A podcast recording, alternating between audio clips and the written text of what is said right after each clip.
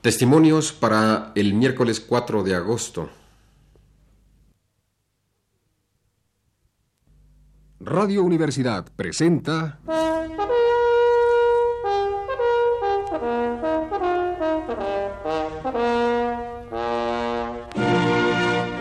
Testimonios.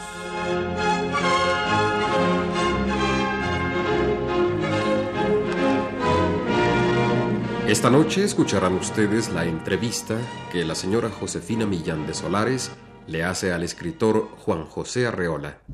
Maestro Arreola, su literatura en ocasiones da la impresión de surgir de un sueño infantil que combate con una realidad cruda, violenta. ¿Significaría esto que antes que al exterior, el poeta debe de atender primero a su interior? Me gusta mucho esta pregunta porque alude algo muy secreto eh, que hay en mi vida y en el hecho de que yo haya sentido desde edad muy temprana la necesidad de escribir. Sí, todo parte de un sueño infantil. Desgraciadamente para mí se trata de un sueño angustioso. Eh, y creo que mi estar en el mundo, mi aparición en el mundo estuvo acompañada por circunstancias que parecen confirmar las tesis de los ah, psicoanalistas, de los psicólogos, y para esto hay que mencionar el nombre de Sigmund Freud. Realmente todo parte de un sueño infantil, de un sueño de insatisfacción. Yo fui el cuarto hijo de una familia numerosa que albergó a 14 hijos, el cuarto.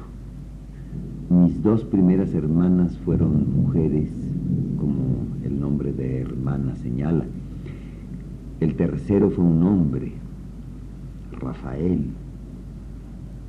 Y Rafael, desde mis recuerdos más remotos, es la figura amada por por mi madre. Y junto a él yo fui un niño bastante deficiente, un niño moreno frente al hermano mayor rubio y un niño gordo frente al hermano mayor esbelto.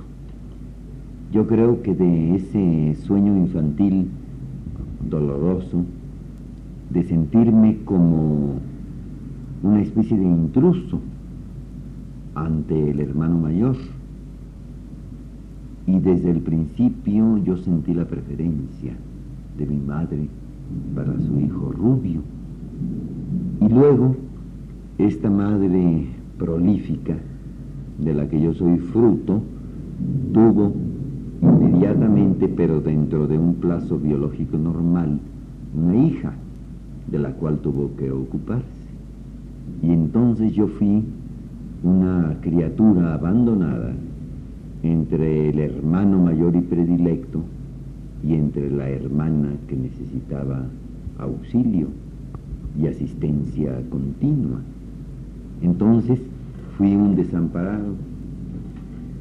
Después de los 80 años que todavía mi madre vive, ella trata de contradecir este hecho histórico yo fui un niño ubicado entre esas dos instancias antagónicas, entre el hijo predilecto mayor que yo y la hija menor que yo necesitada de auxilio.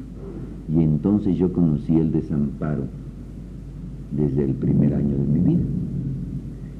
Y creo que sí, lo primero que hace un hombre, y sobre todo un artista, es volver su capacidad de atención hacia sí mismo para saber por qué ocurren las cosas del mundo exterior. Y yo creo que lo primero que en el hombre, y vuelvo a repetir la palabra, sobre todo en el, en el artista se establece, es la averiguación de su ser. Pero el ser individual, aislado y profundo no puede esclarecerse sino mediante los contactos con el mundo exterior. También habría que agregar, como continuación a la pregunta anterior, que la mayoría de sus escritos parecen nacer de una intención profundamente moral, como si esta fuera la que, nos, la que los impulsara a crecer, a tomar forma. ¿Es consciente este proceso?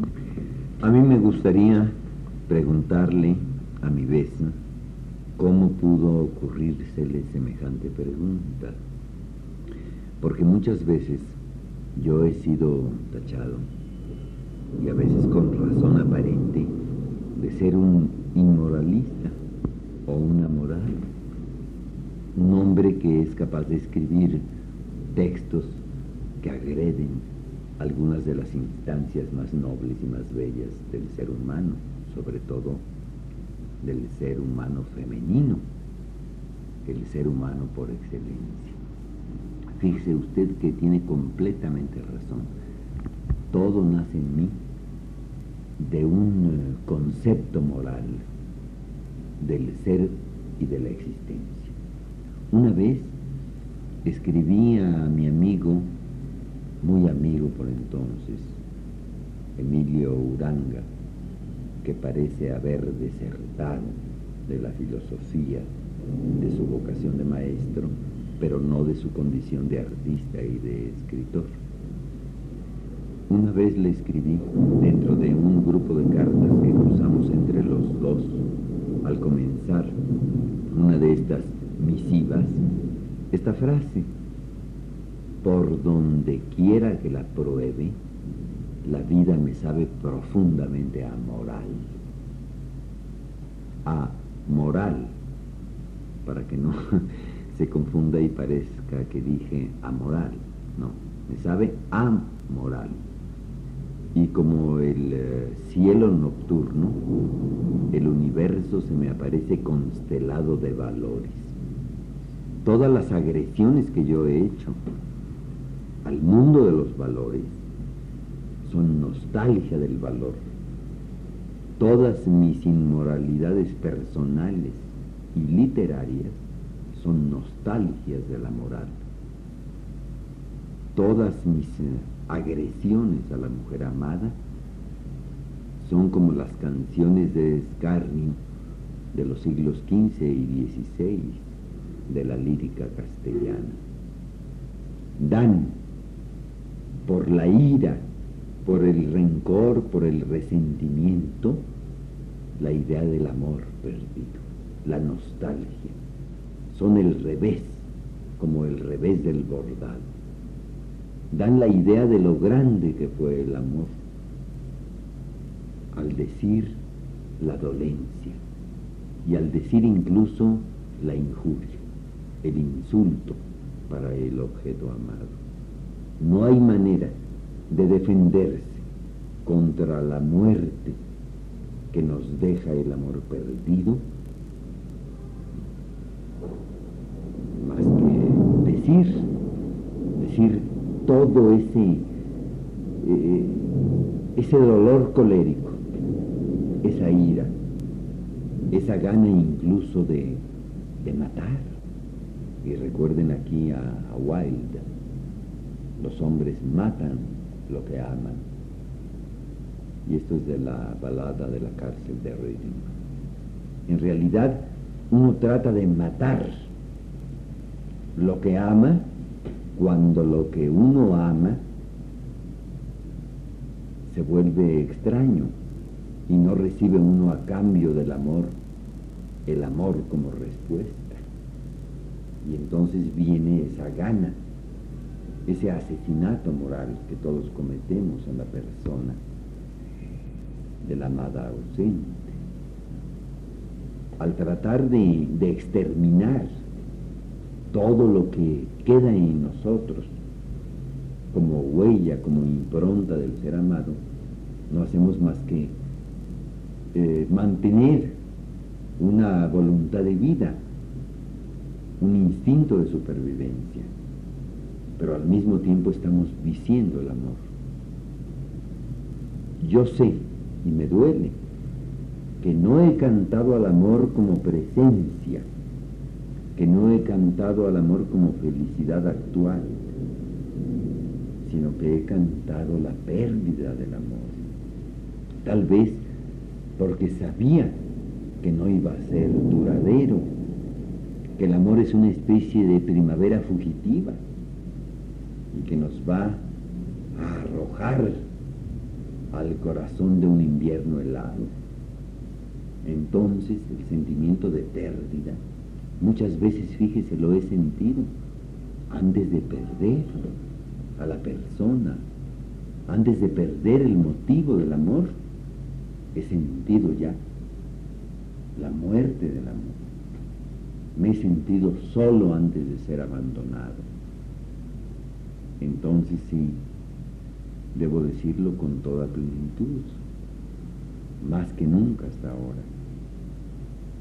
Siempre he tenido que, que cantar al amor de manera negativa, aparentemente, pero en el fondo es el canto positivo al amor que vendrá, a la presencia que ya no nos dejará solos, otra vez, aislados en nuestra conciencia individual, porque ¿qué es el amor sino la tentativa de unirnos al todo?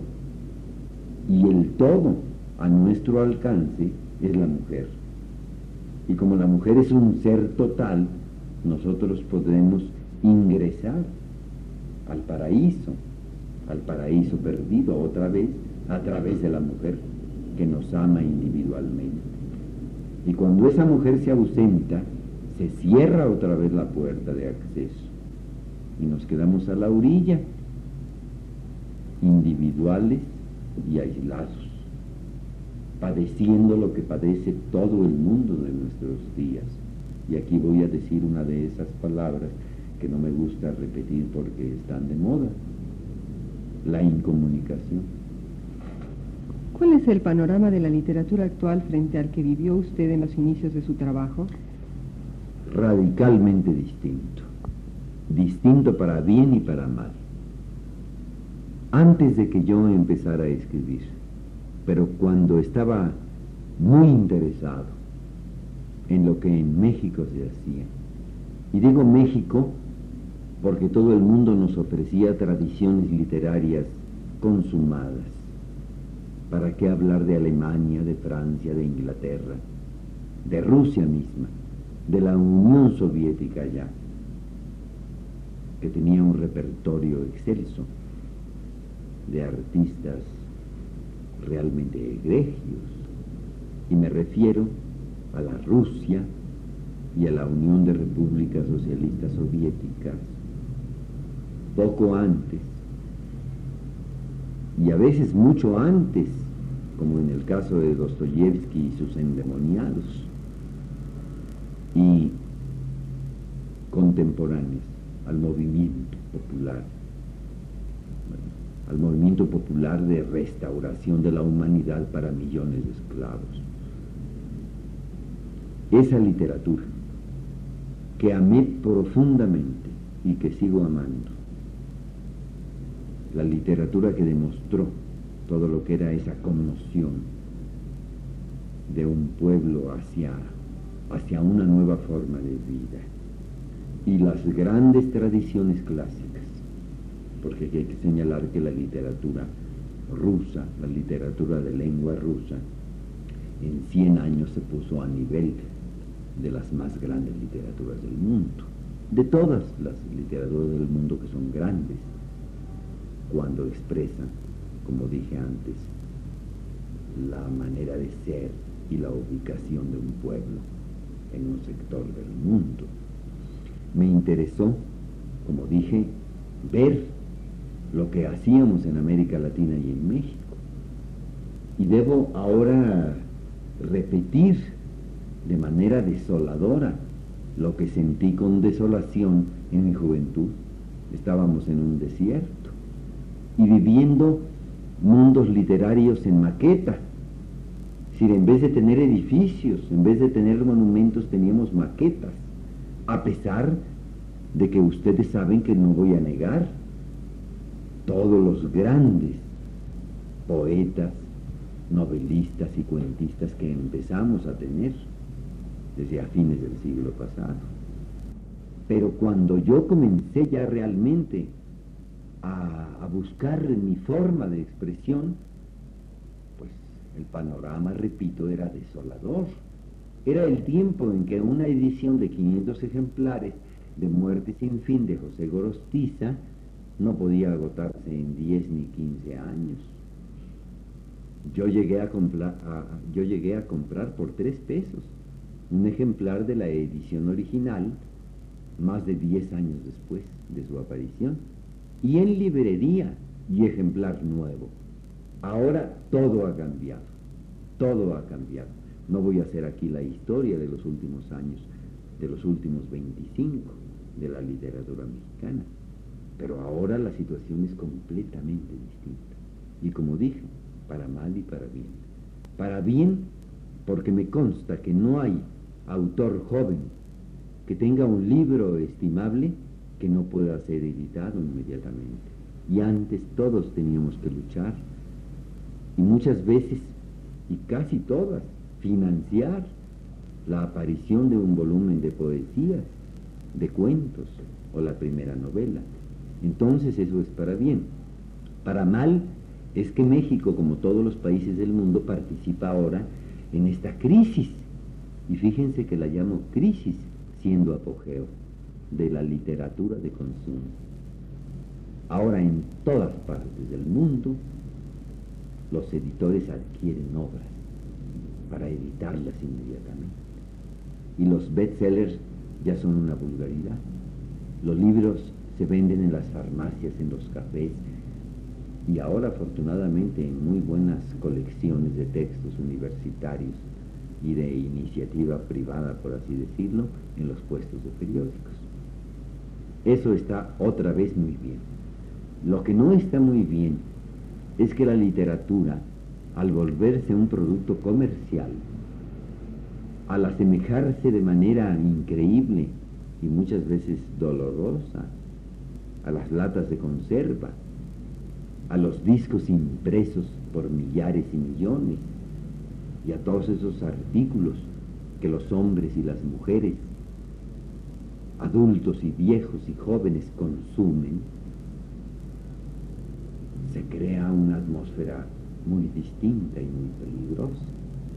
Y muchos jóvenes que tienen talento, y muchos jóvenes que tuvieron talento, y que ahora como adultos han hecho la abdicación de su, de su talento en pro de su habilidad para elaborar productos literarios comerciales, yo naturalmente no puedo más que llenarme de espanto, porque no voy a, hacerme aparecer por más joven de lo que soy, a pesar de que los jóvenes con quienes vivo en contacto diario me mantienen y sostienen joven, y además del hecho evidente de que yo sigo siendo joven porque soy un hombre que no ha resuelto su vida, ni sentimental, ni filosófica, ni religiosamente, y mucho menos en el orden económico, puede considerarse joven y tal me acepto, incluso con la, con la irresponsabilidad y con la rebeldía de un muchacho, del muchacho que fui cuando llegué a México hace cerca ya de 40 años, ustedes imagínense, yo no puedo ver con buenos ojos este apogeo de la literatura mexicana, de la literatura latinoamericana y de la literatura universal, si el artista, en vez de consagrarse a una tarea de auditor del hálito universal, y de tratar de transcribir su experiencia interna más auténtica, se convierte en un satisfactor de necesidades no siempre legítimas ni auténticas. Entonces yo otra vez lo digo, veo con mucha desconfianza el panorama de la literatura actual. Lo veo muy benéfico para todos los que pueden saben o tratan de escribir. Pero lo veo negativo para una gran mayoría de artistas que pueden, como dije, abdicar su calidad de expresadores, su calidad de conductores, y se vuelven como una especie de, de meseros o de dueños de restaurante que sirven el plato favorito, el plato de moda.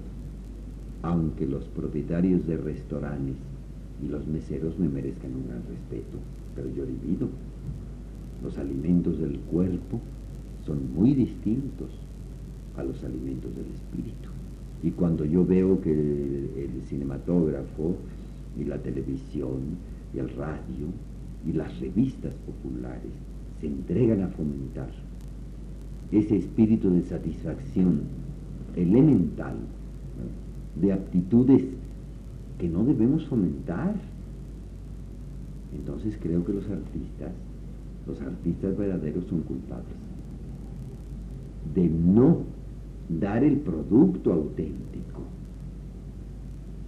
que el ser universal reclama, sino que se ponen a elaborar, a cocinar, con todo el respeto que me merecen las artes culinarias de todos los países, se ponen a cocinar pseudo obras de arte para satisfacer esa, esa ansia de consumo, que además imagínense que cada consumidor está delegando, está abandonando su vida real a cambio de, una vida ficticia que no es superior a la suya.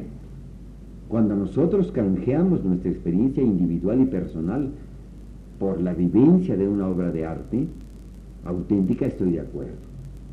Pero cuando nos conformamos con productos que literaria, pictórica y musicalmente hablando se parecen a los productos hechos a bases de materiales sintéticos, de plástico para hablar directamente, entonces creo que hacemos una gran trampa y estamos fomentando el hombre artificial, el hombre artificialmente violento, el hombre artificialmente amoroso, el hombre artificialmente artista.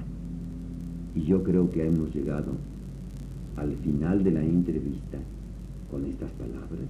Nosotros necesitamos fomentar al hombre real, no al hombre ficticio, no al robot, por más progresos que haga la cibernética. Es el momento en que la humanidad debe detenerse y el conflicto generacional entre jóvenes y adultos manifiesta el hecho de que los jóvenes están viendo que detrás de este mundo artificial y detrás de estas ciudades agobiantes y espantosas que aplastan la naturaleza, piensen ustedes en todos los brotes de pasto y de hierba, aplastados ya para siempre tras las láminas del cemento que están allí, muertos, aniquilados. Y en el regreso que los jóvenes hacen a la vida natural, en todas estas migraciones que yo veo y presencio a través de los periódicos y de las emisiones de televisión y de radio, de, toda, de todos estos jóvenes que van en busca de la naturaleza, que se van a las playas, a las montañas, a las islas, y que se dejan crecer el pelo como un brote natural de la cabeza, ¿verdad? Sino de la inteligencia, por lo menos eh, la hierba natural de nuestra superficie craneana, y que tratan de abolir las fronteras aparentes entre el hombre y la mujer, creando las modas unisexuales, a pesar de todo lo que hay en esto de disparatado, yo veo esa voluntad de retorno a la naturaleza, de búsqueda del paraíso, de hallazgo del agua pura, del agua corriente en los ríos todavía no contaminados. Y qué bueno que dije contaminados. Hay que luchar, así como estamos luchando en contra de la contaminación del ambiente, hay que luchar también en contra de la contaminación moral. Y quiero que todos los jóvenes, principalmente las muchachas que se han unido a este mundo nuevo, no piensen que en traspasar las fronteras más aparentes de los códigos morales está el hecho y la realidad de las nuevas virtudes de la nueva vida, sino que no maltraten su juventud y sus posibilidades de ser. Y no por odiar el mundo adulto, destruyan su categoría y su pureza juvenil, sino que la realicen con plenitud. Y yo creo, y no puedo por menos de saludar, ¿verdad? Como un hombre que solo lo va a ver en perspectiva remota y futura. He dicho más remota. La veo muy cercana porque creo que los jóvenes no van a transar con el mundo adulto si el mundo adulto no depone las armas y confiesa sus errores. Y dice, como los buenos cristianos, a semejanza de Juan 23, mea culpa. Todo lo que hay de malo en el mundo de nuestros días es por culpa mía. El adulto de hoy y el adulto bíblico. Radio Universidad presentó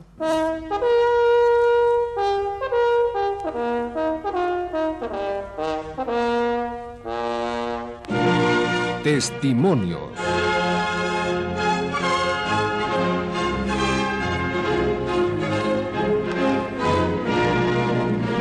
Esta noche escucharon ustedes la entrevista que la señora Josefina Millán de Solares le hiciera al escritor Juan José Arreola.